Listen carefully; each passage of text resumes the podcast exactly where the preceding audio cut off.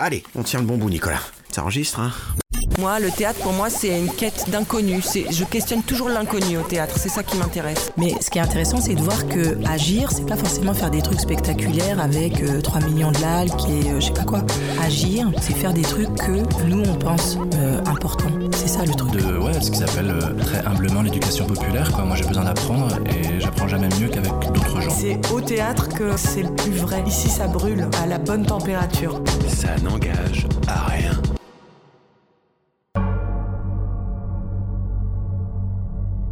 Le temps d'une journée, nous parlerons d'un fruit, d'une pomme coupée en deux, en deux mondes. Deux mondes comme deux moitiés qui flottent sur l'océan de la marmite à confiture. Notre histoire est une marmite à confiture où deux gros hémisphères de pommes, pas pelés, pas coupés, refusent de compoter, de rendre leur jus, de faire tambouille, de se fondre dans la masse pour finir au fond du pot et attendre. Deux moitiés, deux mondes qui se laissent flotter, se laissent flotter, espèrent une réunion magique, espèrent que la chair embrasse à nouveau l'autre chair, que la peau se recolle sans cicatrice, toute heureuse, et que les deux mondes ainsi retrouvés redeviennent pommes.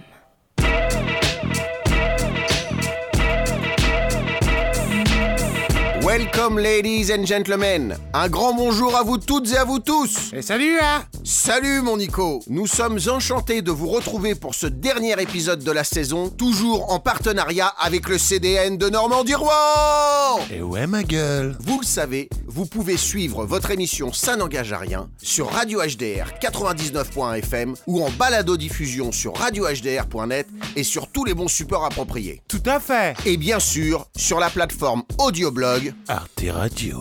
Et bim! Pour la dernière émission de la saison, une fois n'est pas coutume, nous vous donnons rendez-vous en Avignon pour assister à la première mondiale d'un spectacle hors norme, 13 heures de théâtre, 17 comédiens, 7 ans de travail, la présentation intégrale de la pièce Fleuve, Le Nid de Cendre, par la compagnie Le Cas. Immersion oblige au cœur de la vie trépidante du CDN, c'est à l'EMS de Mont-Saint-Aignan que nous avons eu la joie de rencontrer pour vous, début juin, en pleine résidence avec l'ensemble de la troupe, Monsieur Simon Falguière, pour cet événement international qui se donnera au Festival d'Avignon du 9 au 16 juillet 2022 à la Fabrica pour six représentations exceptionnelles. Yes Alors sans plus attendre, bercé entre deux mondes, le cœur ouvert, c'est à une épopée poétique et humaine à laquelle nous vous convions cette fois pour ce nouvel opus intitulé tout simplement Nid de cendre.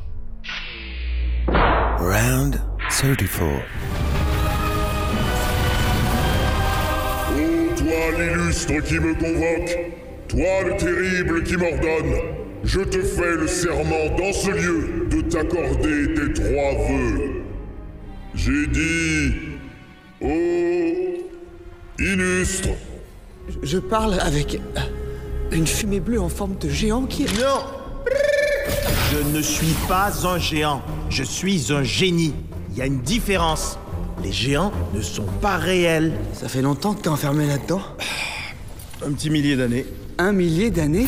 Un millier d'années? Dis donc, c'est moi ou t'es jamais sorti de ta grotte? Non, sérieux. T'as aucune idée de qui je suis. Le génie, les vœux, la lampe. Y a rien de tout ça qui te parle. Eh ben ça, c'est une grande première.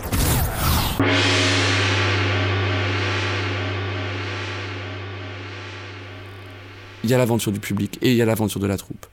En effet, on est des amis, on travaille ensemble depuis maintenant plus de 7 ans. Je vous raconte pas les histoires de couple qu'il y a eu, les séparations, des parents qui sont partis depuis, donc des deuils ensemble, tant de choses. Et je crois qu'en fait, en vérité, le Nid de Cendre, déjà je crois que c'est une aventure qui n'existe qu'une fois dans une vie, parce que jamais, plus jamais je referai un spectacle de travail pendant 7 ans, et que du coup, euh, peut-être que je fais la chose la plus accomplie, qu'après on fera des, très belles choses, mais il y a un endroit d'accomplissement humain avec le Nid de Cendre que je ne revivrai jamais. Parce que le spectacle, à mon avis, il est plein de ces 7 ans. Et ça, on a beau travailler tout ce qu'on veut, c'est un truc qui nous dépasse.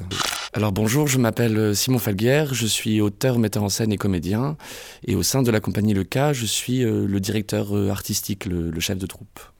C'est parti d'une rencontre de jeunes comédiens et de jeunes comédiennes au sein d'une école, au sein de la classe libre des cours Florent. Des fois dans la vie, on rencontre des gens et puis on a la sensation de partager le, même rêve et là pour le coup le même rêve de théâtre. Donc c'est parti de là et j'écris, j'avais déjà écrit des pièces, déjà mis en scène des pièces et je rêvais toujours un jour de monter une pièce monde, une pièce fleuve qui essaye d'embrasser le monde entier d'une certaine façon, mais j'avais jamais réussi. J'écrivais toujours euh, trois pages et puis je m'arrêtais quoi. Et en rencontrant ces jeunes comédiens et ces jeunes comédiennes, tout d'un coup c'est devenu possible. Ça c'est quelque chose de très mystérieux quand on écrit et quand on fait de la mise en scène. J'ai l'impression qu'en fait on crée des choses toujours pour quelqu'un et que la transcendance elle vient toujours de l'autre. Et sans eux je, je n'aurais pas pu faire cette création. Donc ça part de ça je crois. Au départ, ça commence dans une école, et puis ensuite, euh, la plupart de ces comédiens sont partis en école nationale. J'avais plus personne avec moi. Et on s'est retrouvé dans un jardin en Charente, dans la maison de la comédienne qui joue le rôle de la princesse Anne, le rôle principal de l'épopée. Et pendant deux étés de suite, dans ce jardin, on a monté un tréteau de bois sous les étoiles. Et on a créé sans argent, dans un premier temps, on a créé d'abord 6 heures puis 8 heures de spectacle. Et puis après, euh, j'ai pris mon bâton de pèlerin, parce que c'est ça aussi ce métier, pour essayer de trouver des gens qui y croyaient. Et ça a pris euh, pas mal d'années. Et puis on a réussi d'abord à monter une première euh, partie du spectacle, beaucoup avec des théâtres de Normandie, et puis avec le théâtre du Nord à Lille. Et puis euh, le chemin faisant, là j'arrive à un moment où tout d'un coup je vais pouvoir faire euh, la pièce comme j'ai toujours rêvé, donc dans sa totalité. 13 heures de spectacle. Et au Festival d'Avignon, ce qui pour moi est, extrêmement émouvant, parce que j'ai un rapport à Avignon particulier, puisqu'il s'agit de mes racines familiales.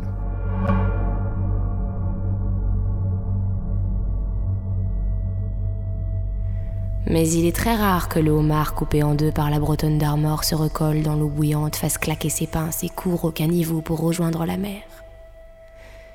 Très rare que deux cerises jumelles séparées à la cueillette se retrouvent au saladier et réunissent leurs queues. Très rare que deux frères déchirés se réconcilient. Très rare que les âmes sœurs se trouvent et se reconnaissent. Très rare. Notre monde est peuplé de moitiés malades. La moitié qui ne trouve pas de quoi protéger son cœur est malade, et l'homme ne peut plus entendre. Il ne peut plus entendre. Il est bien bête. Il n'est plus plein.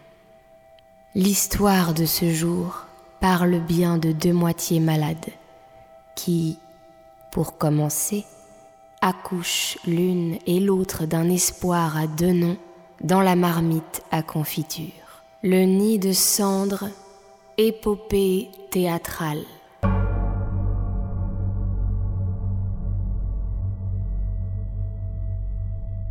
Bon, pour pas tourner autour du pot, j'ai un père qui a fait du théâtre toute sa vie et qui m'a donné cet art. Quand j'étais plus jeune, c'est quelque chose que je ne disais pas parce qu'on n'a qu'une envie, c'est de se détacher de ses parents. Quand on commence, d'autant plus quand on fait le même métier que ses parents. Maintenant, il se trouve que mon père a 84 ans, que c'est un monsieur qui ne fait plus de théâtre maintenant, et, donc euh, c'est même plus que je l'assume, c'est que de toute façon, cette pièce est dédiée à mon père. Voilà, c'est quelque chose d'émouvant. Il se trouve que mon père a fait du théâtre, a dirigé un théâtre à Évreux, en Normandie. Moi, je suis né à Évreux, j'ai grandi à Évreux toute ma jeunesse jusqu'à mes 18 ans. Et mon père est d'origine avignonnaise. Il est né à Avignon, pas du tout d'une famille de théâtre, lui pour le coup d'une famille de commerçants, euh, de petits commerçants du centre-ville d'Avignon. Et il a découvert le théâtre avec Jean Villard dans les années 50. Et sa passion pour le théâtre naît avec les premiers festivals d'Avignon, avec Jean Villard en 54, je crois, 52, 54. Et donc pour moi de retourner au festival d'Avignon pour faire cette œuvre pour laquelle je travaille depuis 7 ans, alors que mon père a découvert, m'a donné cette passion qu'il a découverte lui-même à Avignon, il y a quelque chose de presque d'un coup du destin qui pour moi est vraiment bouleversant et pour lui aussi d'ailleurs. Ça n'engage à rien. en gros, le nid de cendre parle au départ d'un monde coupé en deux, comme deux hémisphères d'une pomme, un monde qui ressemble au nôtre, et puis un monde de contes. Ces deux mondes vont tenter pendant 13 heures de spectacle de se retrouver de se réunir. C'est comme si une pomme avait été coupée en deux et que dans la marmite à confiture, elle essaye, les deux hémisphères essayent de se retrouver, de rassembler leur chair pour ne refaire qu'un seul fruit. Donc il y a une séparation, il y a une division. Ça va toujours avec l'idée du diable. Vous savez, le diable, l'étymologie, c'est celui qui divise, celui qui coupe. Je crois qu'en faisant l'art du théâtre, en faisant ce métier-là, tout mon désir, c'est de réunir euh, ces deux mondes. Un monde donc qui pourrait ressembler au nôtre, euh, même s'il passe toujours par un prisme théâtral dans mon écriture. Je ne montre pas un monde ultra-naturaliste euh, et d'actualité. Et puis un monde, le monde des histoires, le monde du merveilleux, où tout est présage, où tout est encore symbole. La pluie, les pierres, les animaux, les plantes, une mouche qui vient se noyer dans le verre d'un roi, tout est symbole, tout est Dieu, j'ai envie de dire. Dieu avec un X. Hein, je ne parle pas du Dieu monothéiste. À l'époque, vous saviez, même le grincement d'une porte, c'était un Dieu. Et donc le monde était habité. Et je trouve que le monde est de moins en moins habité. Et que d'une certaine manière, la beauté du théâtre, c'est que c'est comme si on renouait. Je trouve que quand le théâtre est réussi, on renoue avec le monde habité qui est un monde très très lointain. Un jour, un jour le diable vint sur terre. Un jour le diable vint sur terre pour surveiller ses intérêts. Il a tout vu, le diable. Il a tout entendu. Et après avoir tout vu, après avoir tout entendu, il est retourné chez lui, là-bas. Et là-bas, on avait fait un grand banquet. À la fin du banquet, il s'est levé, le diable. Il a prononcé un discours. Je suis fasciné par le fait qu'un jour des singes merveilleux se sont mis sur leurs deux pattes, nous, les hommes, et puis euh, un jour ces singes merveilleux se sont mis à parler c'est même pas imaginable. Je pense que très vite, quand ils se sont mis à parler, d'abord pour échanger entre eux, ils se sont tout d'un coup mis à se raconter des histoires. Et donc les histoires qu'on raconte, elles sont mystérieuses, elles viennent d'ailleurs. Et ce qui me fascine le plus dans les histoires, c'est la portée mystérieuse. C'est ce qu'on ne maîtrise pas. Je suis passionné par les contes pour ça. J'adore les contes parce que quand vous racontez un conte à un enfant, on voit tout d'un coup qu'il est fasciné par quelque chose et que c'est quelque chose que lui-même ne peut pas comprendre. Et je ne supporte pas d'ailleurs les adultes, toutes les interprétations des contes par la psychanalyse, etc. J'ai beaucoup, beaucoup de mal à supporter. Parce que je trouve que c'est vraiment le cerveau adulte qui essaye de mettre des mots sur un mystère millénaire qui est archaïque et organique, qui n'est pas intellectuel. C'est pas intellectuel. Et quand j'écris, mon rapport avec les histoires millénaires, il n'est pas intellectuel. C'est quelque chose qui me dépasse. C'est vrai ça, c'est vraiment vrai. Ce qui se raconte me dépasse je travaille beaucoup, je structure mes pièces pour que ça soit le plus construit possible, mais le vrai fond, la vraie chose intéressante qui traverse l'écriture et les mots, c'est quelque chose qui me dépasse. Et je crois que c'est cette chose qui me dépasse déjà qui est universelle, puisqu'à mon avis, elle vient même de mon cerveau reptilien, et que c'est cette chose universelle qui fait que, que c'est beau, quoi. Enfin, qu'on est bouleversé par quelque chose qu'on ne comprend pas. Ça va il y a toujours un peu partout des feux illuminant la terre, ça va. Les hommes s'amusent comme des fous au dangereux jeu de la guerre, ça va. Les trains déraillent avec fracas, parce que des gars pleins d'idéal mettent des bombes sur les voies. Ça fait des morts originales, ça fait des morts sans confession des confessions sans rémission, ça va. Rien ne se vend, mais tout s'achète. L'honneur et même la sainteté, ça va. Les États se mutent en cachette, en anonyme société, ça va. Les grands s'arrachent les dollars, venus du pays des enfants. L'Europe répète l'avare dans un décor de 1900. Ça fait des morts d'inanition, et l'inanition des nations, ça va. Les hommes, ils en ont tant vu que leurs yeux sont devenus gris, ça va. Et l'on ne chante même plus dans toutes les rues de Paris, ça va. On traite les braves de fous et les poètes de nigo. Mais dans les journaux de partout, tous les salauds ont leurs photos. Ça fait mal aux honnêtes gens. Et rire les malhonnêtes gens, ça va, ça va, ça va, ça va. C'est la chance d'avoir grandi dans un théâtre. Très vite, j'ai voulu faire ça. Très vite, j'ai commencé à écrire des pièces de théâtre. Dès quand, j'étais en troisième, j'ai, pu, j'avais les clés du théâtre, donc je pouvais répéter. Donc ça, c'est une chance considérable. C'est, étonnant parce que, par exemple, moi, je suis fasciné, la plupart de mes acteurs sont comme ça, par des gens qui n'avaient pas du tout de théâtre dans la famille. C'est quelque chose qui me fascine. J'ai beaucoup plus de respect pour cet endroit-là, d'où ça vient, comment la flamme naît. Souvent, c'est par l'école d'ailleurs. C'est une rencontre en collège ou un premier atelier, puis tout d'un coup, il y a une flamme qui naît. Chez les acteurs, c'est très très habituel. Moi, non, moi, j'ai grandi avec, quoi. J'ai toujours vu des répétitions. Mais après, ce qui est, ce qui est vrai par rapport entre destin et chance, c'est que je crois que si j'ai une force, c'est que je suis. Euh, d'ailleurs, ça peut être un problème, mais je suis très travailleur. Et je sacrifie ma vie au théâtre. Mais vraiment toute ma vie. Ce qui fait d'ailleurs que c'est quasiment impossible d'avoir une vie euh, affective, par exemple. C'est vraiment un sacrifice. Alors au, début, moi, je le vivais comme un sacrifice euh, sublime. Et puis maintenant, je commence un peu à me dire est-ce que le monstre n'est pas en train de me manger? Et puis vous savez, c'est comme une drogue. Puis on travaille, on appelle ça les workaholics maintenant, je crois. C'est comme une drogue et ça prend toute la vie. Et je pense que d'ailleurs, dans la pièce, la question de la filiation, Maintenant, elle est présente dans mes deux dernières pièces de façon très forte. Et les étoiles aussi, ça parle de ça. Qu'est-ce qui vaut mieux? Est-ce qu'il vaut mieux la vie poétique et ce chemin-là ou, ou, le bonheur de la petite vie pratique? Est-ce que finalement, je ne me trompe pas?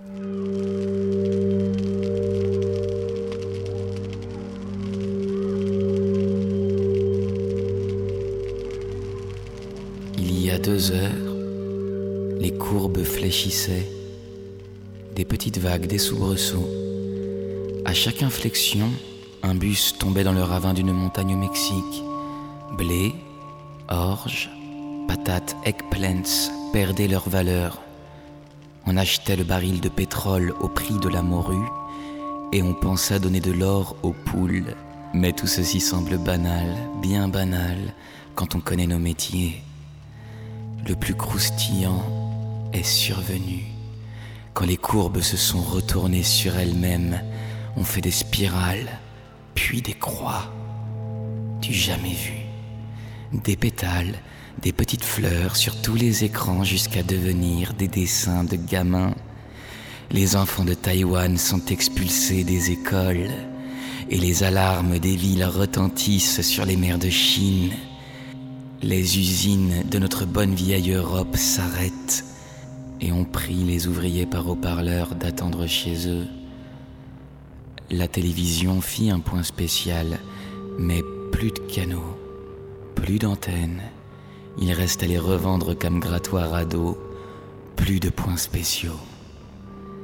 C'est le monstre qui agonise.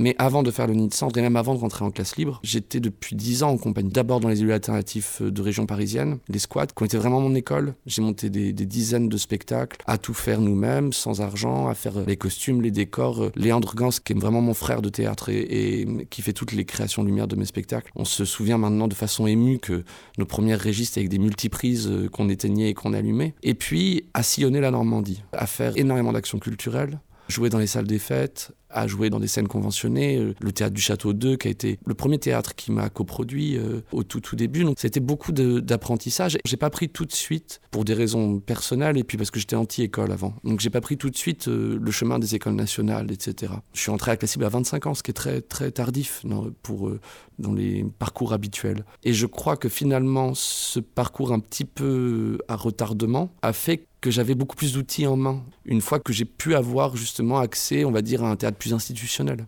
Moi, je suis très très heureux en répétition. C'est-à-dire que quand je suis sur un plateau avec des acteurs, là, je suis extrêmement heureux. Mais vous savez, le temps de répétition, quand on est en compagnie, finalement, euh, c'est tout petit. Hein. On passe euh, huit mois de l'année, euh, et encore, c'est quand c'est des belles années, à travailler, travailler, travailler pour que le moment de la répétition arrive. Et après, c'est un moment très. Et puis en plus, de plus en plus court, donc de plus en plus stressant. Mais j'adore travailler avec des acteurs. Maintenant, je découvre. maintenant, de plus en plus, je donne des stages pour des écoles ou pour. Donc du coup, ça me permet d'avoir un travail avec les acteurs sans obligation d'efficacité. ça, c'est génial. C'est très rare. Le regard de celui qui ne sait plus, mon frère. C'est sûr avec du verre, on n'y arrivera pas. Faut le filer plus, ça. Pardon, excusez-moi. À peine il a fini, il faut y aller tout de suite. On refait encore Allez, allez, courage. C'est dur, c'est dur pour tout le monde. C'est dur pour tout le monde. Je suis là, voyons, je suis là. Je dois trouver une solution. Qu'est-ce que c'est? La cage de verre dans laquelle la reine se réveille. Ah, c'est pas drôle, c'est dramatique. Quel est ce regard, mon frère? Le regard de celui qui ne sait plus, mon frère. C'est sûr qu'avec du verre, on n'y arrivera pas Sarah Aide-moi Oui, mon frère Comment pourra-t-on faire une cage de verre sans verre? C'est un poil trop. Mais, mais, en vrai, là. Oui, je t'assure. Mais non, vraiment, je t'assure. Mais la, la, mais la mécanique est bonne. La mécanique est super. Allez, s'il vous plaît. C'est sûr qu'avec du verre? Allons. C'est sûr qu'avec du verre, on n'y arrivera pas Sarah, aide-moi Oui, mon frère. Il était une fois, dans une petite ville d'Orient, un brave homme qui s'appelait Ali Baba.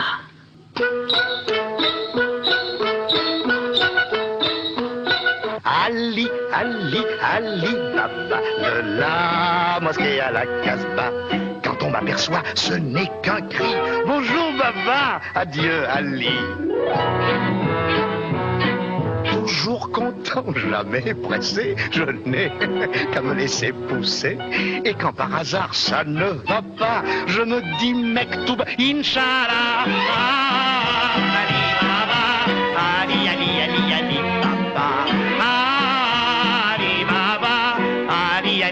Ali, Baba, Baba, Baba.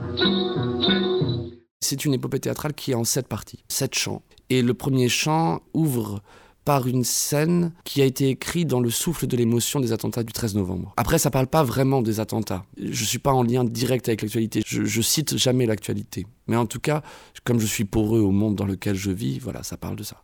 Alors très succinctement, qu'est-ce que raconte cette première partie? On est donc dans un monde qui ressemble au nôtre.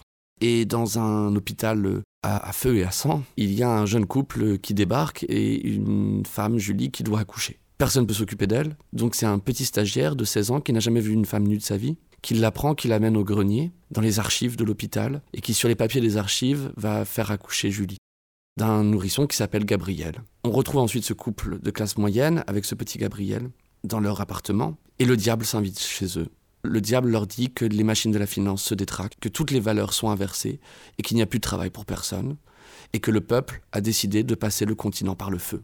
Il y a un terrible incendie qui se déclare dans tout le continent, et on suit ce jeune couple en fuite dans le continent en flammes, et ils vont abandonner leur enfant, leur nourrisson Gabriel, au pied d'une roulade de comédiens. Les comédiens vont adopter Gabriel, et c'est cet enfant qu'on va voir grandir et qui va devenir le héros de l'épopée. Ça, c'est la première partie. C'est ce qui fait aussi d'ailleurs que cette première partie, elle est toujours d'actualité, elle l'était il y a 7 ans, elle l'est encore maintenant. Je parle d'un monde en crise, et comme nous vivons dans un monde qui est dans une crise terrible, à tous les endroits, c'est presque apocalyptique, eh bien la, la pièce parle. Mais pour qu'elle soit universelle, je n'en fais pas acte d'actualité.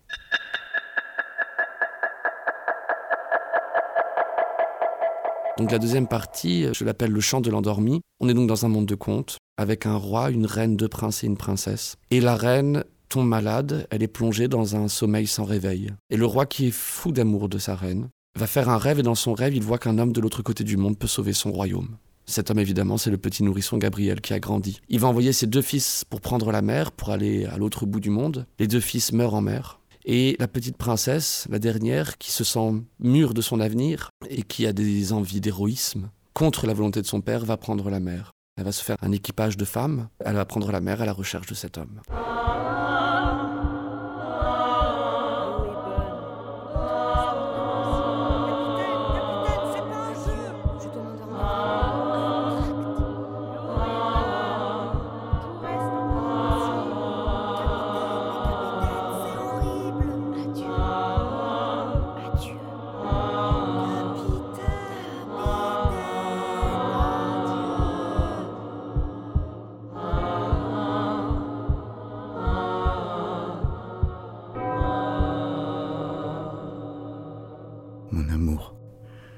Je sais que tu m'entends.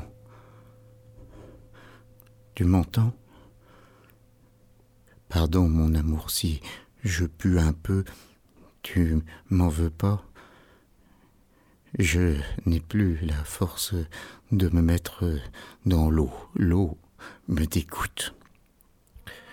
Je bois plus d'eau, tu sais, plus une goutte. Je veux plus voir la mer non plus. Je veux plus entendre le son de la mer. Le, le son de la mer, je le hais. Je pense que je vais me faire construire loin de la côte une petite maison sans fontaine ni robinet, avec un jardin sans ruisseau ni étang, et là, dans le seul bruit de la lumière et des feuilles, je m'assécherai. Et au rez-de-chaussée, je te ferai une grande cage avec des murs en verre. Et je viendrai te voir sans te déranger. Comment ai-je pu ne pas entendre, ne pas voir l'annonce? Cette mouche noyée dans mon verre Comment ai-je pu envoyer mes enfants au fond de la mer? Si tu pouvais parler, tu m'insulterais. Je les ai fait disparaître, tes enfants. Pour l'espoir de te sauver, toi. Quel drame. Je t'aime, mon amour. Tout mon cœur, je t'aime. Et je n'entends plus rien.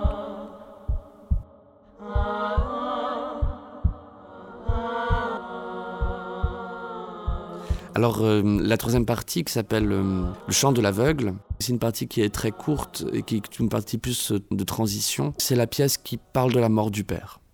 Parce que dans la troupe de théâtre qui récupère Gabriel, il y a un chef de troupe qui s'appelle Argan, qui est donc le père adoptif, et qui meurt dans cette partie-là. Et, la mort de ce père va être quelque chose de très important. En fait, c'est la mort d'un personnage et c'est la naissance d'un autre personnage.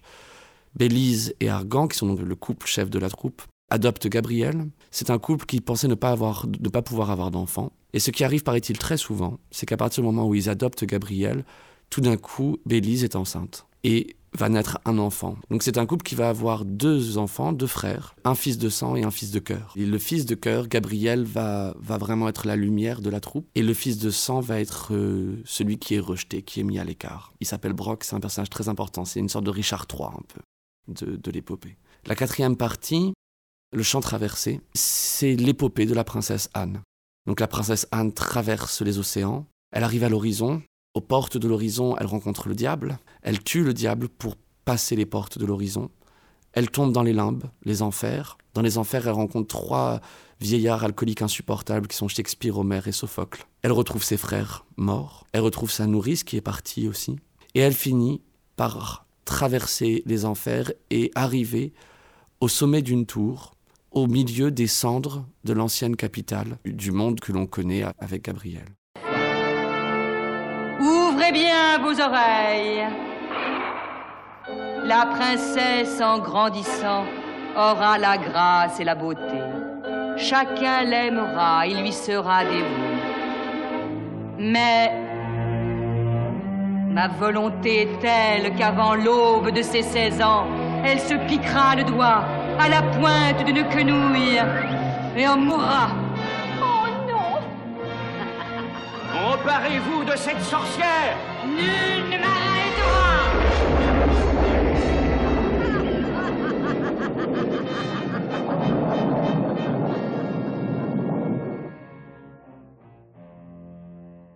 La cinquième partie, c'est ce qu'on appelle la partie du véritable abandonné. Moi, c'est une de mes parties préférées. C'est une des plus, je crois, une des plus profondes. Les années ont passé et on retrouve la troupe dans les cendres du continent, qui continue d'essayer de faire du théâtre pour les quelques rescapés. Et on commence à comprendre euh, que les histoires de famille sont complexes, surtout entre euh, ce pauvre Brock et ce pauvre Gabriel. Ils ont tous les deux un malheur. Lui d'être euh, un enfant adopté qui est à la recherche de, de ses racines, et Brock d'avoir la sensation d'être mis à l'écart. Et on voit comment ce pauvre Brock va petit à petit être récupéré par le diable. Alors là, pour le coup, c'est presque une pensée politique que je développe à la fin. Je crois que ce qu'on met à l'écart, ça crée la haine. Je crois ça, et puis je crois aussi que qu'il faut jamais cracher sur les vaincus, avoir la victoire belle. Et je dis ça aussi parce que du coup, j'ai beaucoup travaillé sur le département de l'Eure, et maintenant je travaille beaucoup sur le département de l'Orne. Il y a une fracture en France, et il y a des gens qui ont la sensation d'être à l'écart, et ça crée une vraie douleur, et ça crée aussi euh, un paysage politique que l'on voit.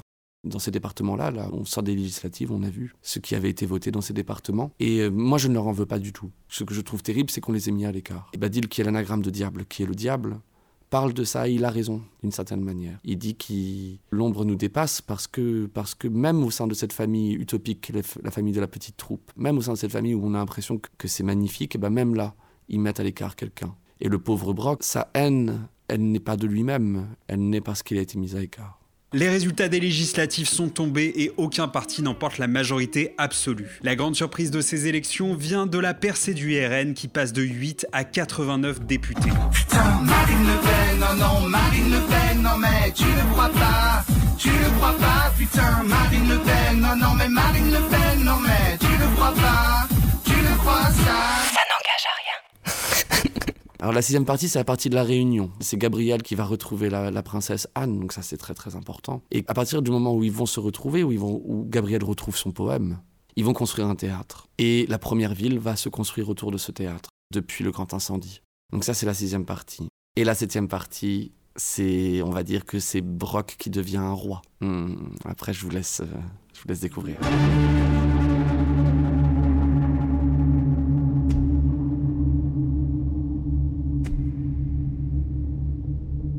Et vogue le navire.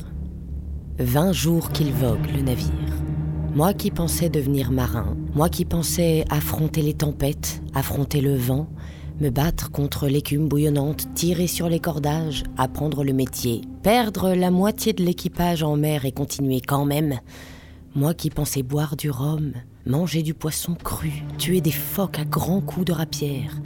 Moi qui pensais me brûler les mains, me faire le masque des gens de mer, affronter la peste et les hallucinations océaniques. Voilà vingt jours que le navire vogue. Vingt jours. Et rien. Rien, si ce n'est ce grand soleil qui nous regarde comme une assiette, l'air est sans aventure. On pêche des poissons volants avec des filets à papillons pour se distraire comme de vraies jeunes filles. Et la mer est plate. En même temps, le bateau file, à croire qu'une baleine qui refuse de nous montrer son visage nous a pris dans sa gueule et nous fait avancer. Oui, le bateau file, file bien, trop bien.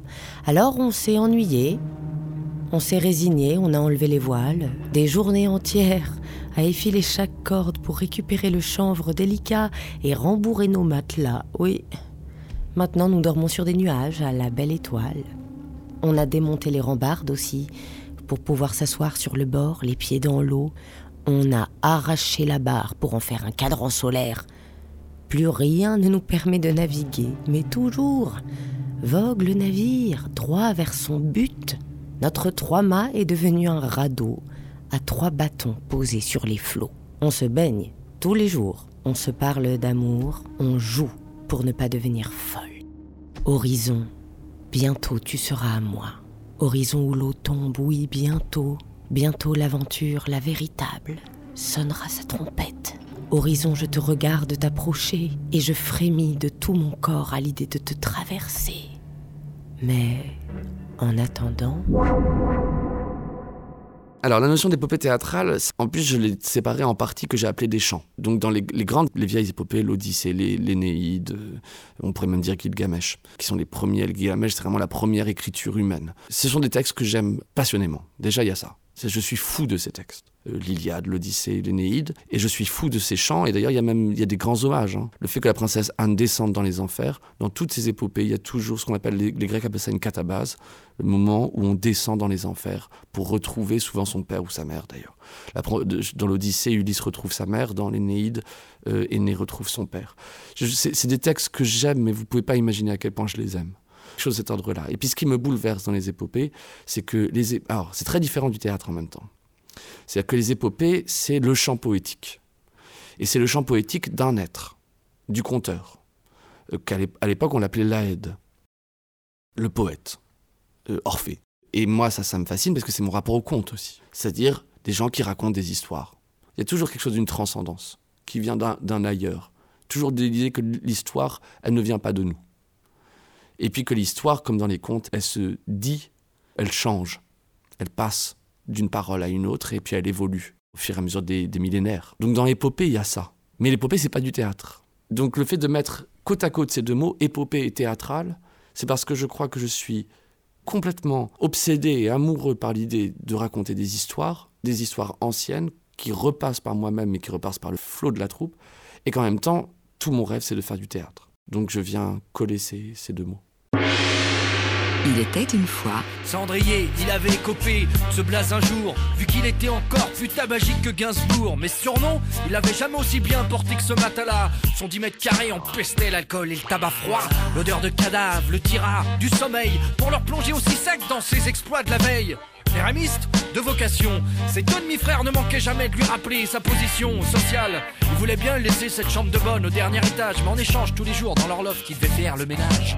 Faut dire que ces deux-là étaient pleins aux as. L'un était créa dans la pub, il avait une Audi ZT de place. L'autre était plus révolté, critique de musique aux inrecuptibles, il adorait la pop indus de l'underground finlandais. Bref, il le méprisait et n'arrêtait pas de le narguer parce qu'ils avaient un carton spécial VIP pour la grande soirée tenue le soir même par le comte d'Hardy Smith et lui était encore invité nulle part. Il allait encore finir cricard avec la veuve poignet. Mais de toute façon, qui aurait voulu de ce déchet? Se pris dans ses pensées qu'il jeta un pied hors du lit. Il était 5 heures de l'après-midi.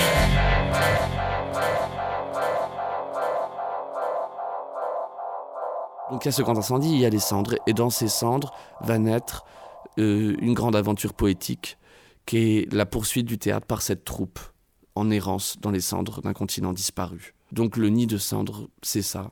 Et puis, ça pose une question qui pour moi est fondamentale, qui est la question en effet de, l'errance. C'est-à-dire que est-ce que le problème ne commence pas quand on pose les valises et on s'installe et on reconstruit une ville? Là, c'est le début des problèmes. Il y, a une image dans le nid de cendres par rapport au judaïsme, qui est une image par rapport à la, base du judaïsme, parce que le, le, peuple juif était un peuple qui s'est constitué par une terre de mots. Vous savez, c'est un peuple qui été opprimé en Égypte, qui part en migration, qui quitte l'Égypte euh, et qui deviennent des migrants, d'une certaine façon. Et dans un désert, n'ayant plus aucune terre, ils vont se construire une terre de mots, et cette terre de mots, c'est la Bible. Et ça, je trouve ça magnifique. Et pour moi, les problèmes, ils commencent quand il y a plus de quand, quand, on commence à oublier la terre de mots et qu'on essaie de mettre une vraie terre. Et d'une certaine façon, le nid de cendre, on pourrait dire que c'était aussi un peu notre terre de mots à nous, toute proportion gardée. mais mais il y avait quelque chose, il y a quelque chose comme ça pour la troupe. Papa, ça va? Pardon? Tu restes tout immobile, loin des autres. Ça va? Dis-moi franchement. Oui, papa. Tu me trouves ridicule? Ridicule? Et ça peut être très bien. Et en vrai, ça peut être très bien. Ok. Donc du coup, là, par rapport au... Il, il faut qu'on trouve l'endroit. Je crois que pour toi, on vient, vient vraiment t'appuyer. Viens vraiment t'appuyer ici. Le mal de dos, tu peux le lâcher à un moment. euh, tu, viens, tu viens vraiment ici. Papa, ça va? Oui, oui, ça va. Pourquoi tu restes loin des autres? Et, et, toi, faut que tu sois, faut que tu sois très proche, Élise.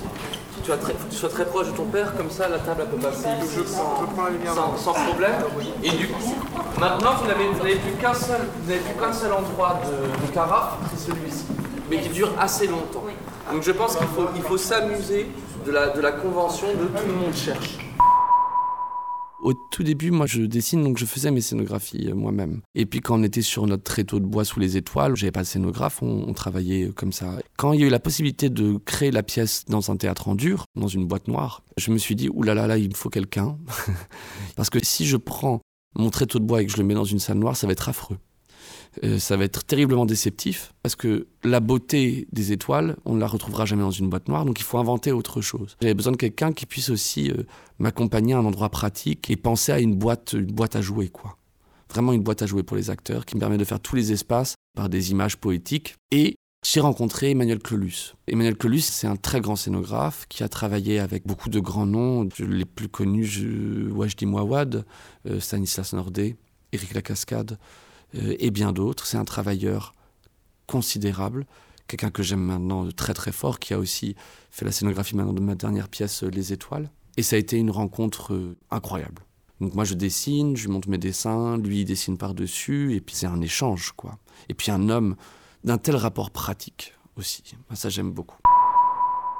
En effet, il y a énormément d'espaces différents. On passe du château d'un roi à un appartement, au sommet d'une falaise, à une forêt, le bord d'une mer, enfin euh, il y en a, y en a dans tous les sens quoi. Une roulade de comédiens, etc. Donc il fallait que j'ai plein de possibilités d'espace et évidemment que ça passe par euh, des images poétiques, des images poétiques théâtrales qui ne peuvent exister qu'au théâtre. Euh, de pas essayer de refaire vraiment un appartement, de refaire euh, vraiment une forêt, etc. Sinon je m'en sortais pas. Donc j'ai deux grands modules au plateau que je peux habiller de façon différente et comme ça passer vraiment d'une image à l'autre, tout bouge. Il y a un travail des lumières considérable la scénographie ne, suffit pas pour passer d'un espace à un autre.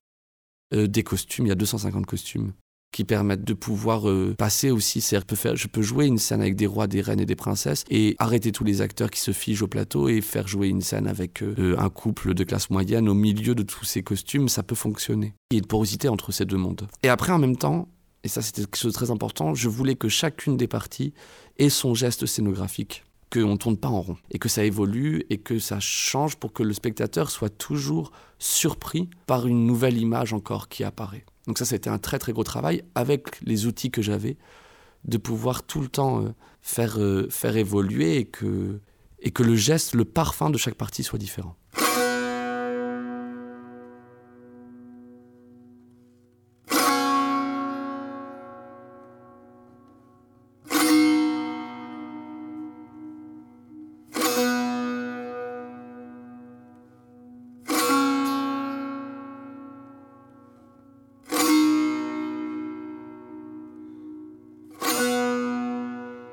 La place de la musique est très très importante. Il y a la musique enregistrée, qui est un travail d'habillage sonore et de musique aussi, euh, que je fais avec euh, une personne qui s'appelle Valentin Portron, qui est un ami depuis pareil, mais 18-19 ans, et qui, euh, et ça ça m'a beaucoup intéressé pour le monde des contes, est devenu un joueur de tanbour. un- voilà, le tanbour c'est c'est le oud iranien. Il va beaucoup beaucoup en Iran, il, il joue avec des grands joueurs de tanbour là-bas, il les enregistre même. Donc voilà, donc il a aussi ce côté millénaire. Le tanbour, ça a plus de 3000 ans. Donc il y a cette partie-là enregistrée et d'un travail de dramaturgie très important avec Valentin. Et puis il y a une autre partie qui au début de la pièce n'est pas très importante et qui au fur et à mesure de la pièce devient presque celle qui prend toute la place. C'est la musique en direct au plateau. La majorité des comédiens et des comédiennes sont musiciens, moi-même je suis musicien, et donc ça chante tout le temps en chœur. Il y a un piano sur scène, une violoniste, un accordéoniste, des pianistes, on est quatre. Et ça joue et ça chante et ça joue en chantant et voilà.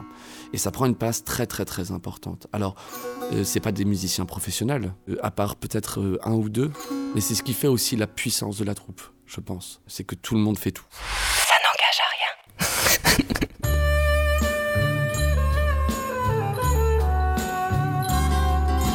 Vers le milieu du jour, alors qu'il faisait déjà chaud sous l'effet de l'ardeur brûlante du soleil, nous trouvons à nous loger dans un village chez des vieillards que les brigands connaissaient et qui étaient de leurs amis.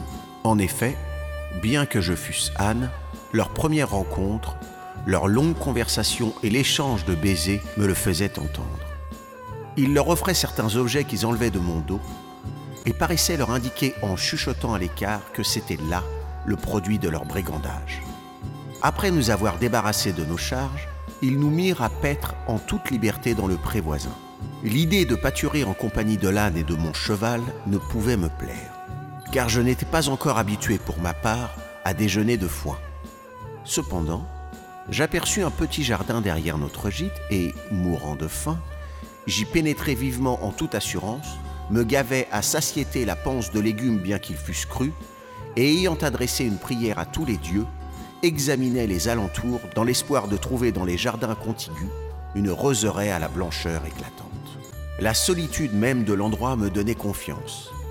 À l'écart de la route, protégé et caché, une fois le remède pris, je pourrais me redresser de nouveau en quittant la démarche inclinée d'une bête de somme à quatre pattes pour renaître à la forme humaine sans que personne ne me vît.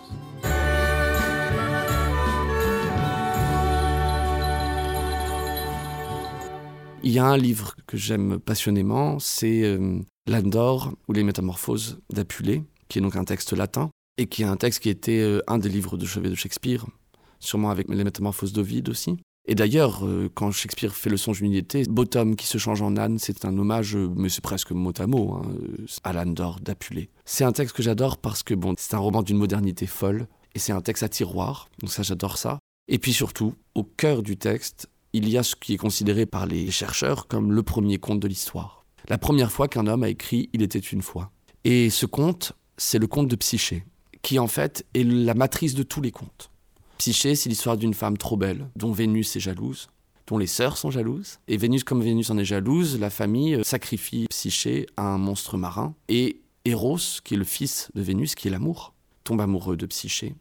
Et quand on croit que le monstre marin emporte Psyché, en fait c'est Eros qui la capture et qui va la mettre dans un château. Et dans ce château, il n'y a personne, il n'y a que des objets qui bougent. Ce qui est tout à fait la belle et la bête.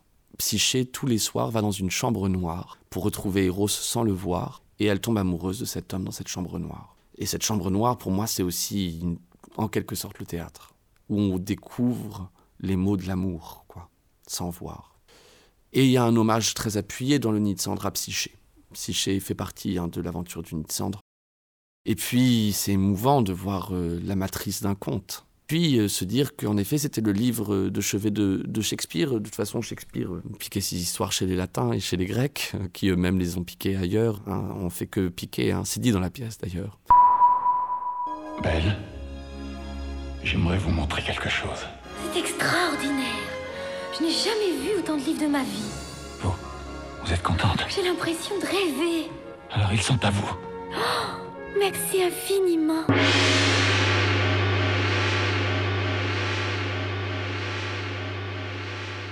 Et puis, moi, il y a quelque chose de très très important dans mon théâtre aussi, c'est l'humour.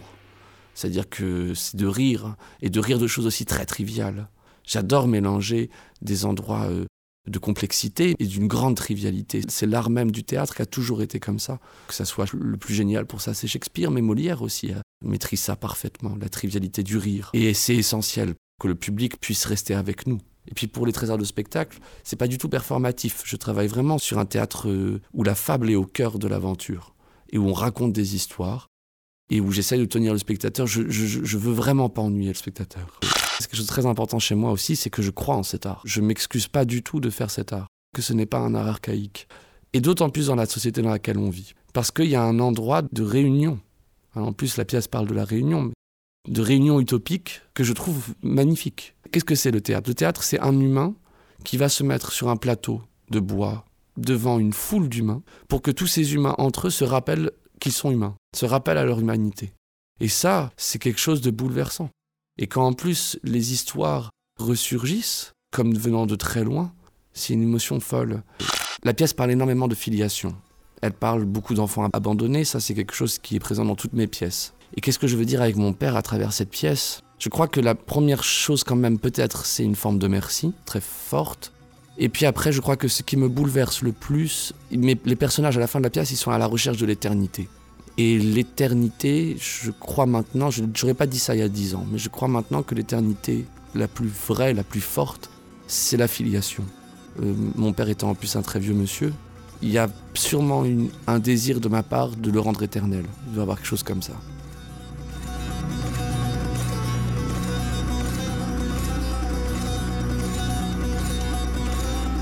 C'est un rêve qu'on avait ensemble avec Léandre, avec Alice. Donc Alice est l'accessoiriste, Léandre celui qui fait la création lumière. On se suit, on a été dans les squats ensemble. Et puis avec euh, plein d'autres euh, personnes de la troupe.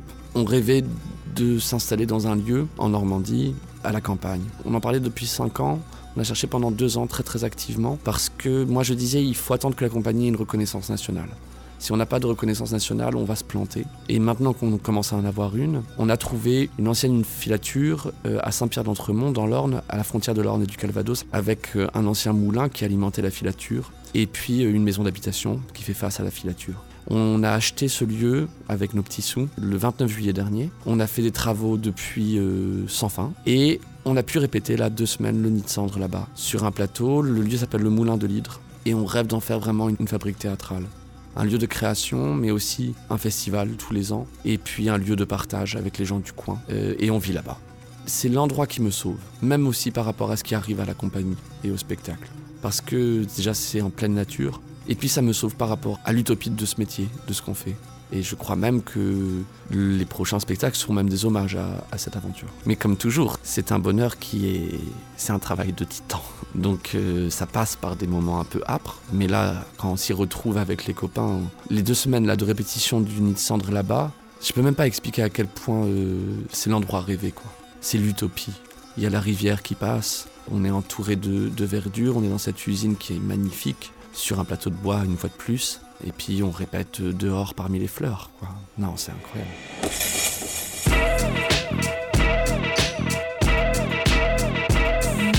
Mesdames et messieurs, avant de clore cet épisode et de vous laisser au conseil de lecture de Simon Falguière et d'un extrait lu par la magnifique Nadège Catolino que je remercie mille fois, je tiens à vous rappeler que le Nid de Cendre se jouera du 9 au 16 juillet 2022 à la Fabrica au Festival d'Avignon pour six représentations exceptionnelles avant de continuer sa route sur les chemins de France et de Navarre. Courez-y. Quant à moi, il ne me reste plus qu'à vous remercier bien chaleureusement pour avoir suivi cette émission et cette saison.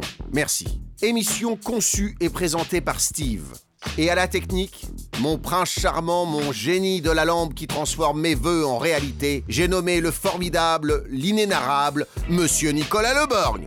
Big up à toi, mon pote. Eh bonjour Un grand merci, bien sûr, à toute l'équipe du CDN, avec une mention spéciale à Charlotte Flamand et Raphaël Parès. Merci pour votre confiance. Et évidemment, un très grand merci à Simon Falguière pour son accueil, sa générosité, sa disponibilité, ainsi qu'à toute la troupe. Que les vents vous soient favorables. Et par ordre d'apparition à l'antenne dans les différents extraits du texte, tous mes remerciements pour leur partage et leur talent à Camille Constantin da Silva, Mathias Zakkar, John Arnold et Pia Lagrange. Big up à vous. À la musique, un grand merci à Valentin Portron pour le partage des pistes musicales du spectacle diffusé dans cet opus. Bravo. Enfin, Merci à la chaîne Le Télégramme pour l'extrait consacré aux législatives. N'hésitez pas à réagir et à partager sur la page Facebook de l'émission. À très vite pour de nouvelles aventures, qui sait, je vous souhaite un merveilleux été. Permettez-moi de dédier cet épisode à Amélie Vian, que les étoiles veillent sur toi. Eh bien, puisque ça n'engage à rien. Écoutez, Simon. C'est un livre que j'ai découvert il y a peu de temps, il y a un peu plus d'un an, je dirais. Et c'est Le Chant de Salomon de Toni Morrison. Et ça a été un choc considérable. D'abord par l'écriture. C'est une écriture magnifique. Et puis parce qu'il y a aussi quelque chose de l'ordre du conte. Et puis c'est l'œuvre d'une femme, d'une femme noire américaine. Oh, c'est à tomber, c'est à tomber par terre. Vraiment, je, conseille à tout le monde de lire ce livre. C'est simple, il y a des livres comme ça, vous savez, quand, quand on est pris dans un choc, je l'offre à tout le monde. Le chant de Salomon de Toni Morrison. Dans la forêt, quand Hansel et Gretel virent la maison devant eux, au milieu de la clairière, les petits cheveux sur leur nuque durent frissonner. Ils devaient avoir les genoux si faibles seule une faim aveuglante put les faire continuer. Il n'y avait personne pour les mettre en garde ou pour les retenir. Leurs parents, éprouvés et affligés, étaient loin. Alors, ils se précipitèrent aussi vite qu'ils le purent dans la maison où vivait une femme plus vieille que la mort, et ils ignorèrent les cheveux de leur nuque qui frissonnaient et la faiblesse de leurs genoux. Un homme adulte peut, lui aussi, être poussé par la faim et tout fléchissement de ses genoux ou toute irrégularité dans les battements de son cœur disparaîtront s'il pense pouvoir rassasier sa faim, en particulier si l'objet de son désir n'est pas le pain d'épices ou les boules de gomme, mais l'or. L'étier baissa la tête sous les branches des noyers noirs et se dirigea tout droit vers la grande maison qui s'écroulait. Il savait qu'une vieille femme y avait habité autrefois mais il ne voyait aucun signe de vie. Il ignorait l'univers des bois qui y vivaient dans des couches de lierre si épaisses qu'il aurait pu y enfoncer le bras jusqu'au coude. Une vie qui rampait, une vie qui fuyait et se traînait et qui ne fermait jamais l'œil, une vie qui se terrait et s'enfuyait, et une vie si immobile qu'on ne pouvait la distinguer des tiges de lierre sur lesquelles elle se tenait. La naissance, la vie, et la mort. Chaque chose avait lieu sur la face cachée d'une feuille. De l'endroit où il se trouvait, la maison semblait avoir été dévorée par une lèpre foudroyante dont les ulcères sombres suppuraient.